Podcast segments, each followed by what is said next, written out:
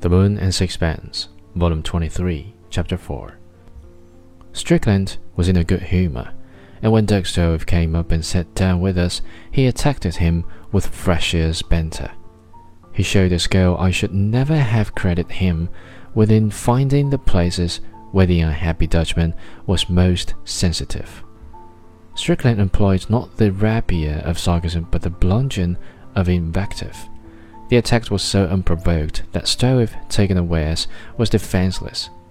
He reminded you of a frightened sheep running aimlessly hither and thither.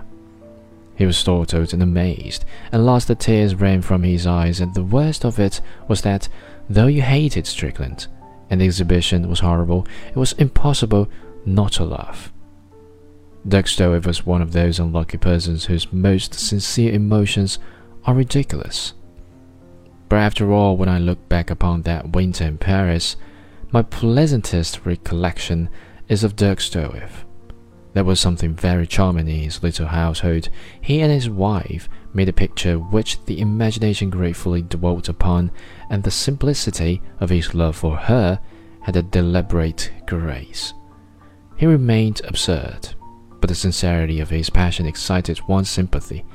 I could understand how his wife must feel for him, and I was glad that her affection was so tender.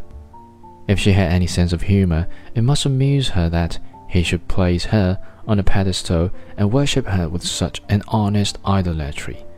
But even while she laughed, she must have been pleased and touched.